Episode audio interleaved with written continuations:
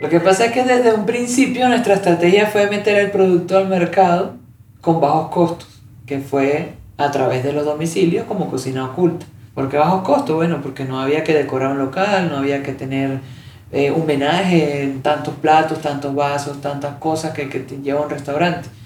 El, el, el modelo era, vamos a dar a conocer el producto y luego nos volvemos un restaurante. Bienvenidos a Margarita la Soberana, yo soy Carlos Pimentel y este episodio es sobre cocinas ocultas. Pero antes, como de costumbre, un anuncio importante. Este año el podcast empezó con un crowdfunding, una vaca online para la creación de nuevas historias de cocina. A través de Baki, 29 personas hicieron su aporte y muchos más me ayudaron con la difusión de la campaña en las redes sociales. A todos los que se involucraron, familiares, amigos, conocidos y desconocidos, les doy las gracias por el apoyo. También quiero darle las gracias al equipo de Baki. Su orientación fue muy importante en este proceso. Si tienes una causa noble o deseas apoyar una, visita baki.co. Y si quieres saber cómo me fue en el crowdfunding, te lo cuento en el Instagram TV del podcast. Síguelo como arroba Margarita la Soberana. Empezamos. Hace un año, Iván Duque, presidente de Colombia, hizo este anuncio. En desarrollo del estado de emergencia, aplicaremos un aislamiento preventivo obligatorio para todos los colombianos. Se supone que el aislamiento preventivo duraría hasta el 13 de abril, pero se extendió hasta finales de agosto. Esos meses fueron duros y estuvieron llenos de incertidumbre. Hoy Colombia volvió a superar los 100 muertos por día en la epidemia, 128. Hubo bajas, demasiadas. El número de contagios, que hoy son 88.591, el país está en el puesto 22 en el mundo. La mayoría de las personas estábamos en nuestras casas intentando aplanar la curva de la que tanto se habló en esos días, pero afuera los negocios que atendían públicos se las vieron negras y muchos desaparecieron porque no pudieron cambiar su modelo de negocio de la noche a la mañana. Nadie habló de estas bajas, no convenía. En el mundo de los restaurantes pasaron cosas interesantes, a pesar de los caídos, fue uno de los sectores de la economía que más rápido se adaptó a la nueva realidad, porque a punta de domicilios se instalaron en nuestras casas. Algunos sobrevivieron así, haciendo ajustes aquí y allá e improvisando. Sin embargo, ya había restaurantes que estaban preparados para una pandemia, las cocinas ocultas. Tengo un par de amigos venezolanos, Samuel y Paola, que apostaron por este modelo de negocio en 2019 ellos son los fundadores de Chaguarmachaco, un restaurante de comida árabe con fusión latina que creció en pandemia. Esta es su historia. Y me puse a investigar, de hecho le comenté a Paola y empezamos a estudiarlo por Google, qué era, cómo se, cómo, qué se necesitaba. Y nos encontramos una, una historia de un man en España que comenzó, él renunció a un restaurante que tenía una cocina oculta, pero era porque era un restaurante que vendía muchísimo. Entonces este, este, restaurante sacaba más de 500 platos a mediodía. Para atender los domicilios tenía que tener una cocina aparte, solo para los domicilios. Y este man renuncia para abrir una cocina de domicilios.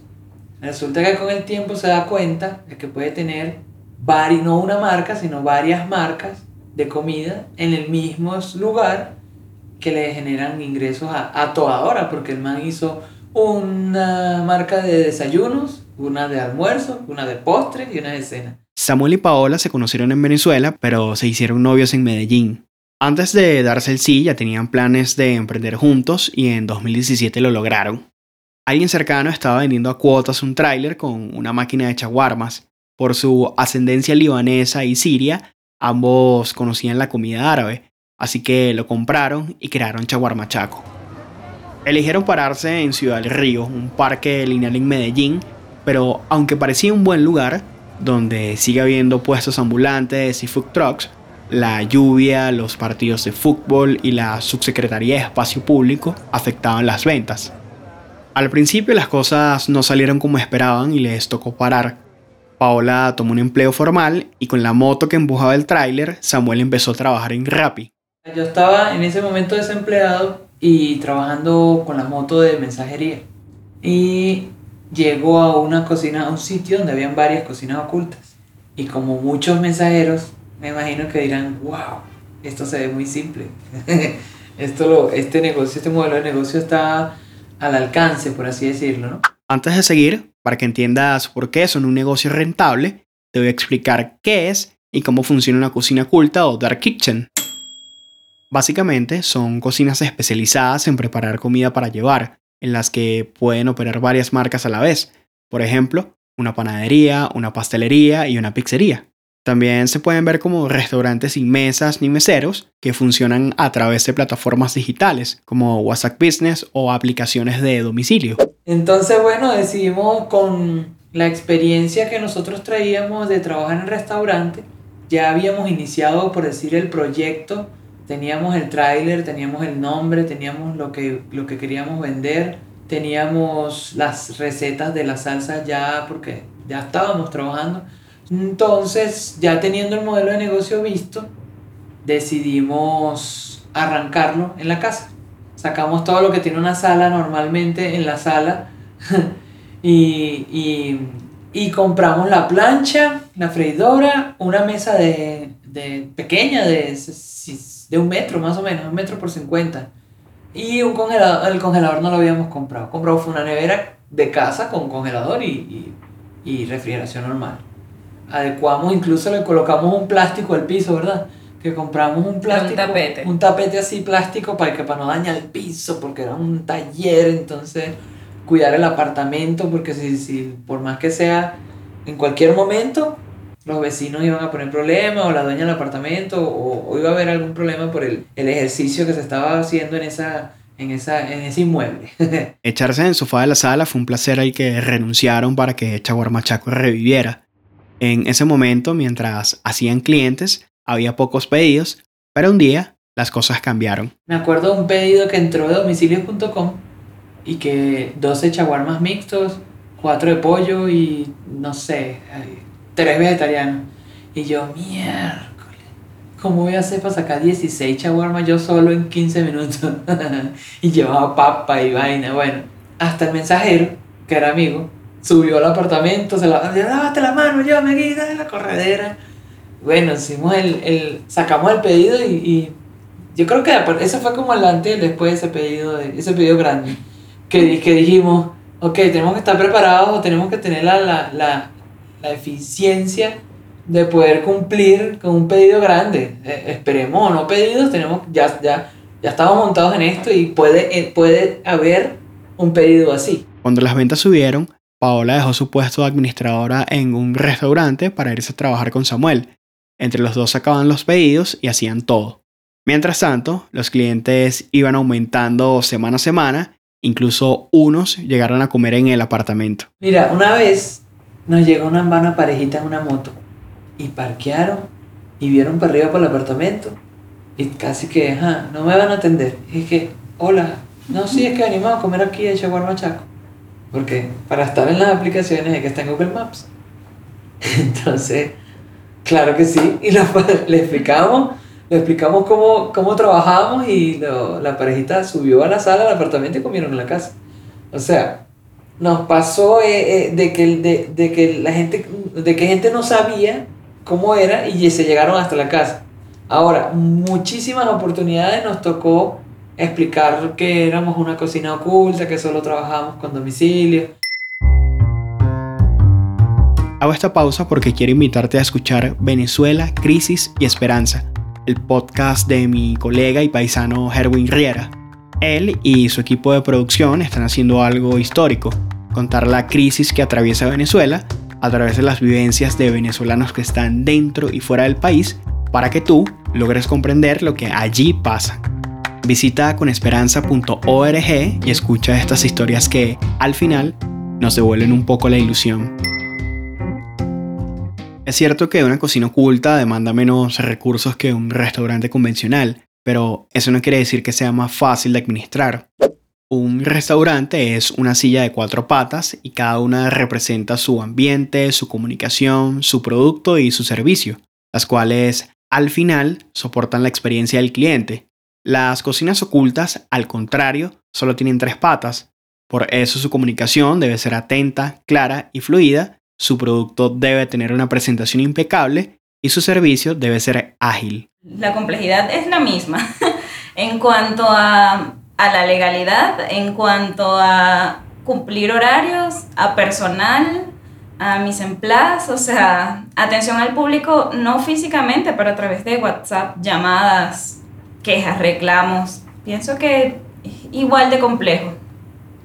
La parte de cocina sí es similar, solo que eh, yo diría que es mucho más fácil y práctico emplatar y decorar y mandar a empacar, enviar salsa sin con las manos que no, con la que cocinaste no ensucie la bolsa porque le va a llegar al cliente, no le puede llegar un cliente de una bolsa o un empaque lleno de grasa o algo, pues. Si empacas mal porque te dio flojera y se te regó la salsa, pues quedas mal, quedas mal. Y tienen que resistir a un mensajero que puede ir a toda velocidad. En un principio nosotros nos, eh, las, las copitas de la salsa se reventaban y llegaba la gente muy súper molesta con uno, pues. Igual que el tema de los, jugos, es súper complicado. Haciendo a un lado la comida, pregúntate una cosa. ¿Qué te hace volver a un restaurante?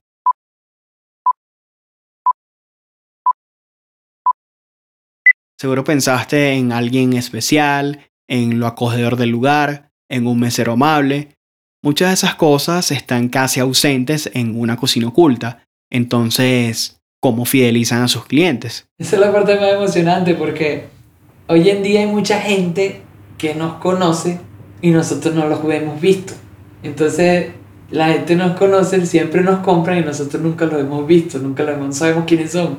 De nombre, nosotros conocemos un par de clientes de nombre, pero no lo sabemos conocer, no le conocemos la cara. El tema está en lo que comenté hace rato de la presentación. O sea, es que, es que la presentación es la experiencia del domicilio que tú pides un domicilio, estás en casa y estás viendo una película y llegó el mensajero y te llega una bolsa blanca con un producto envuelto en papel de aluminio y pues hubieses bajado a la esquina y, y es. Y hubieses bajado a la esquina y hubieses comprado en la esquina, pues no pasa nada. En cambio, si te llega... Si vale. En ese momento alguien hizo un pedido y sonó el teléfono. Samuel y Paola siempre llevan a Chaguarmachá en el bolsillo. Estamos hablando de la presentación. Exacto, estamos hablando de la presentación. ¿Cómo fidelizar a un cliente? Estamos hablando de cómo fidelizar a un cliente que no, que no, que, no conoces, que nunca has visto. Y yo vuelvo al punto de la presentación. Porque que la experiencia del cliente, la experiencia del domicilio va a ser la presentación del, del empaque, lo que, lo que le llegue. Así como cuando la gente va a un restaurante eh, físico y lo atienden, le dan la bienvenida, le ofrecen la entrada. O sea, ese proceso, esa experiencia que vive, la está viviendo, pero en su casa, desde que le llega el empaque, la bolsa, la salsa, la caja, desprende aquí, tienes un cupón para tu próxima compra, el imán que puedes colocar en, en la nevera. Si tú piensas que vas a enviar como cocina oculta un pedido una bolsa blanca y un producto, una hamburguesa envuelta en papel de aluminio y dos servilletas y lo va a mandar así. Es un, para un cliente es como llegar a un sitio donde, donde lo va a atender un man que tiene la camisa llena de salsa chorreada o, o, tiene las uñas sucias o lo van a sentar en el piso. Es difícil imaginarse una cocina oculta sin WhatsApp Business o aplicaciones como Rappi, domicilios.com, iFood o UberX son como recepcionistas que siempre atienden el teléfono. Pero lo más importante para el cliente y para el restaurante es que facilitan y precisan la tarea de hacer y recibir pedidos. Eso ha sido nuestra, nuestro centro comercial, nuestra vitrina para que además de las redes sociales de Instagram, de las publicidades, de, como decía Samuel, de meterle dinero para, para promocionarnos, eso ha sido la, la vitrina, el centro comercial de nosotros para que cualquier persona en una distancia promedio a donde estamos ubicados nos puedan mirar. No voy, a, no voy a hablar mal de las aplicaciones porque han sido los mejores socios que hemos tenido. Porque son socios, o sea, los porcentajes son interesantemente altos. Por bajito puede ser un 20%, un 18%. Eso no es más que un socio. más, más allá de PM, más allá de todos los socios que tenemos, este, las plataformas son, es un negocio de la vida para ellos, pero para nosotros también. O sea, es como dijo Pau, un centro comercial, ahí donde se paga un arriendo, una administración, es un centro comercial virtual, donde entran miles de personas y tú estás ahí. Y eso hace que tu marca sea vista. Y donde tienes que estar en todas, porque cada una tiene su target, tiene su gente, tiene su, su promedio, su estándar. Entonces... Si quieres empezar y quieres dar a conocer una marca, hay que estar. Hay gente ya luego que su marca es conocida que prefiere no estar. Pero sin embargo, yo creo que todo lo que ellos vendan lo vendieron ellos, no lo vendí yo. Entonces por eso tiene su mérito y su precio y su costo. Ellos regalan también mucha plata, muchos cupones, incentivan a que la gente entre y compre. Hacen su propia publicidad y eso nos, nos beneficia a nosotros. Por eso, por eso yo digo que es un socio, es un socio. Aunque hay una pantalla entre el cliente y el restaurante, la comunicación entre ambos puede ser cercana y las redes sociales son clave en este aspecto, porque en este modelo de negocio se escucha con los ojos y se lee con los oídos. Hay que interpretar los mensajes que llegan. Por ejemplo, eh, ¿tienen un shawarma vegetariano? Y nosotros, claro, hay que tener un shawarma vegetariano. ¿Hacen domicilio para la estrella? Hacen domicilio para la estrella. Entonces nosotros, mm, en el, cuando no teníamos domicilio para la estrella, lo escuchábamos y nos daban la cabeza, ¿sabes? Hay que tener domicilios para la estrella. Ay, y ustedes no manejan ninguna salsa picante. Entonces no manejábamos salsa picante y ahí que hicimos la salsa picante a medida que... No. Hasta el propio local. Ah. ¿Dónde están ubicados? Entonces no tenía que comentarles que solamente era por domicilios. Ah, es que quería ir a comer para allá. o sea, pero quería ir, no quería pedirlo. Hace poco, y con la ayuda de sus seguidores, Samuel y Paola abrieron el primer restaurante de Chaguarmachaco con atención al público. Lo hicieron en La Castellana, un barrio residencial al oeste de Medellín. El restaurante Imagínate lo, lo, lo, tanto que nosotros eh, trabajamos ese feedback, que el restaurante lo diseñaron los seguidores que tenemos en Instagram. O sea, yo, nosotros trabajamos cada, cada parte de la creación con encuestas, por ejemplo. Eh, ¿Qué madera para las mesas? ¿Qué mesas le gusta más? esta o esta. La gente, plástico o madera? Ah, plástico o madera. La gente votó por madera, listo. Vamos, vamos por mesa de madera. ¿Qué madera le gusta más? ¿El, pino natural o envejecido? La gente pino natural, listo. Aquí tiene el pino natural. Y así fue todo el proceso de creación cuando ya cuando llegamos al restaurante. Como dije al inicio, Chaguarmachaco creció en pandemia, lo suficiente para animarse a tener mesas.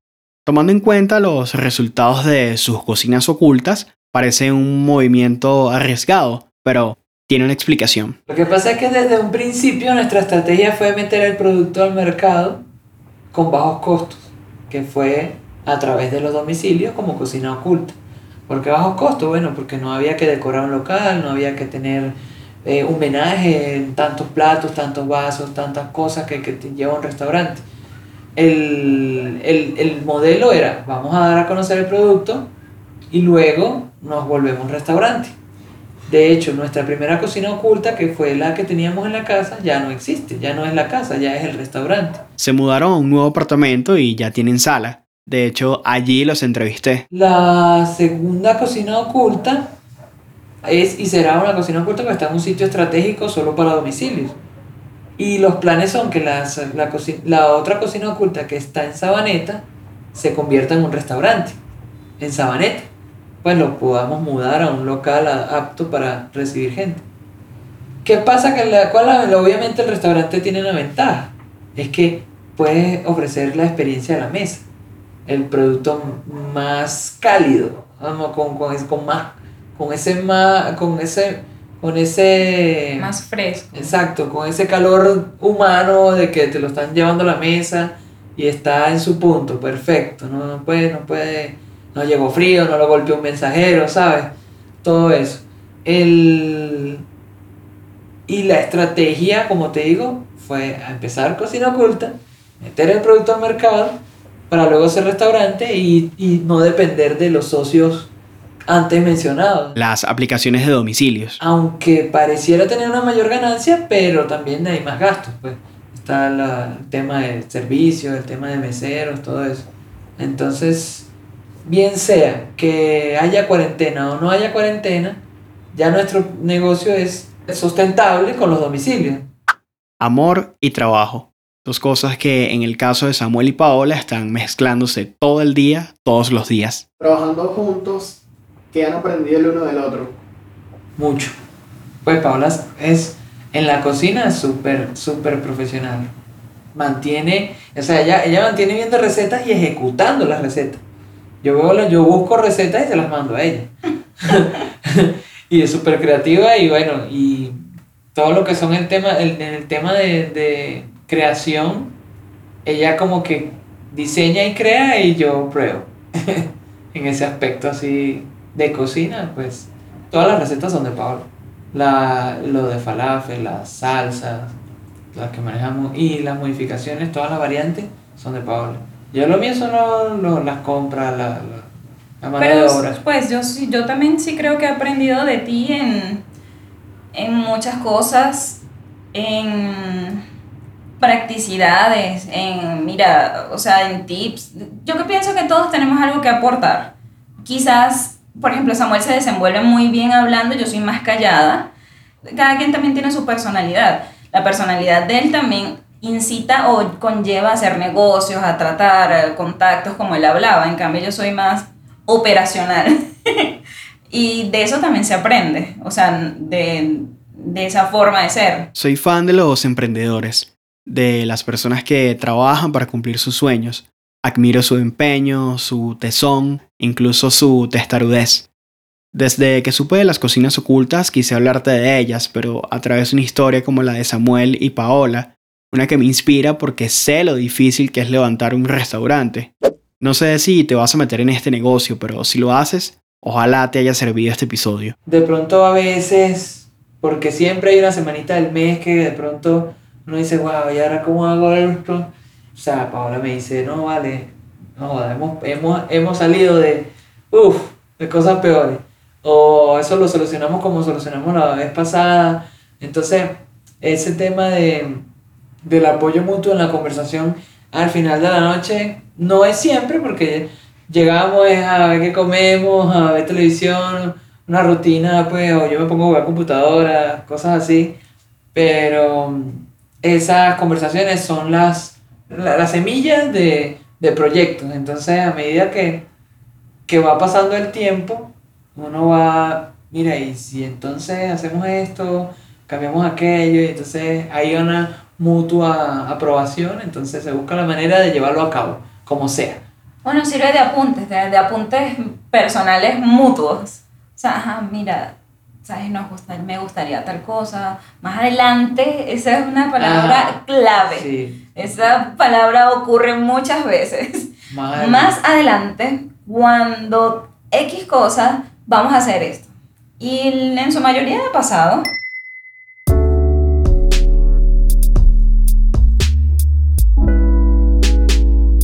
Gracias por llegar hasta aquí. Si te gustó este episodio, compártelo con tus contactos.